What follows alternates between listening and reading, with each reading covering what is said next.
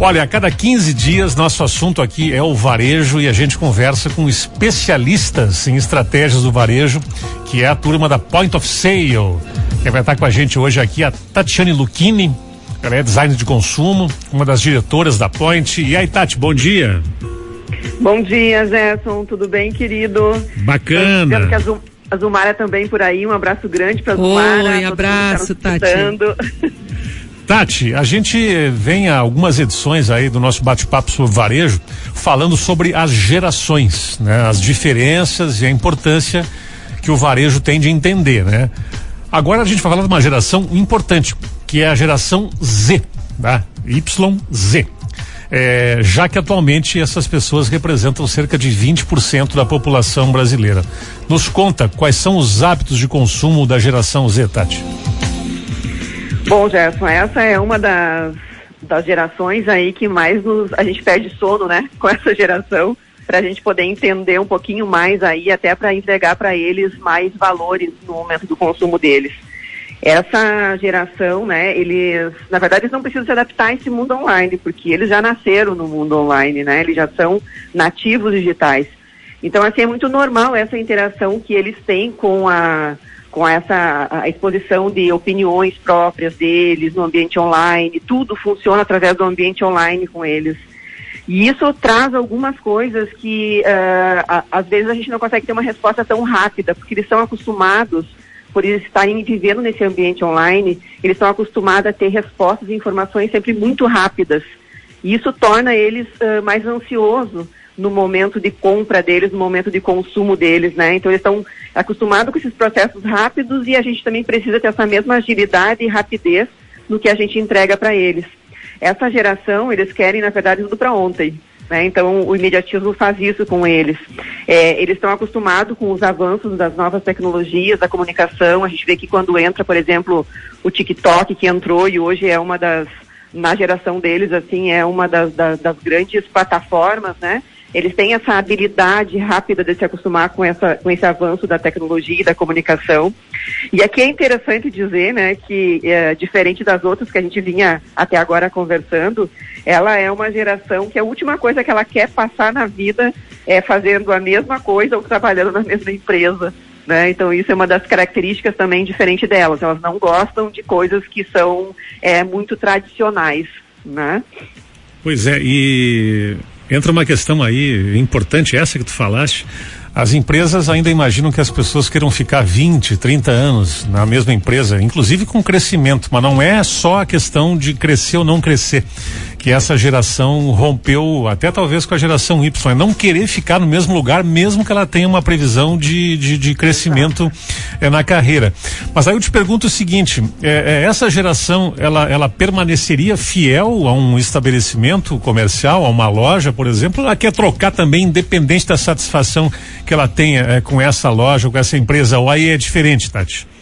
Olha, aqui a gente tem ainda algumas formas que a gente está estudando, porque a gente não tem ainda assim uma definição de, de, como que vai ser tudo isso ainda, né, Gerson? Porque o que, que a gente vê assim, que aquelas empresas que elas estão conseguindo é, trazer um. Porque como é que eles consomem, né? Eles querem Uh, uh, por eles serem mais críticos, mais exigentes, né? Uh, eles não gostam de seguir muito hierarquias, né?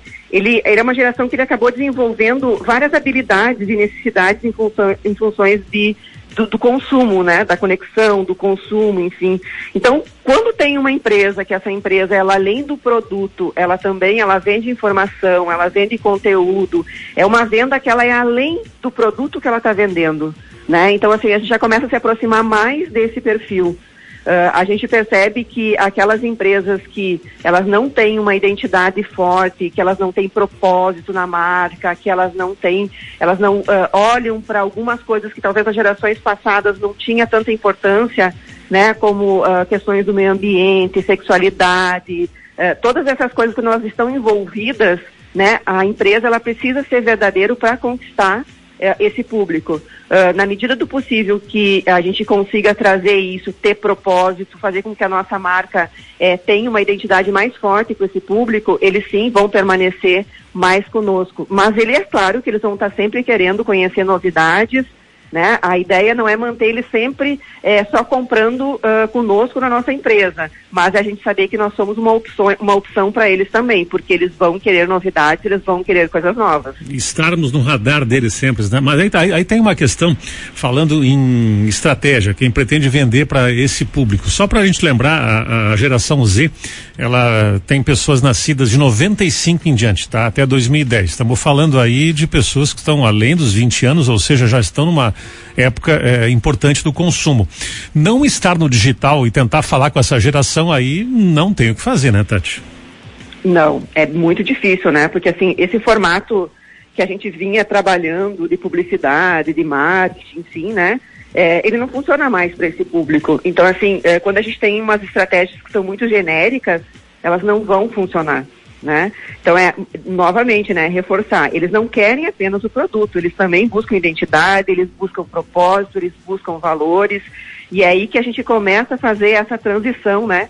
Uh, que a gente sempre vem falando aí no, no, no, quando a gente fala em varejo, né? Dessa necessidade da, da, das lojas, principalmente quando elas são físicas, é, que é essa preocupação né, das lojas físicas, é a gente fazer essa transição para que ele tenha uma integração do físico do online porque essa geração, sim, ela é uma geração omnichannel que a gente fala. Ou seja, ela está em contato com várias plataformas, com vários lugares, ela está buscando informação. Então a gente precisa, realmente, o desafio do varejo físico é fazer essa integração do físico e do online, principalmente com essa geração. Bacana.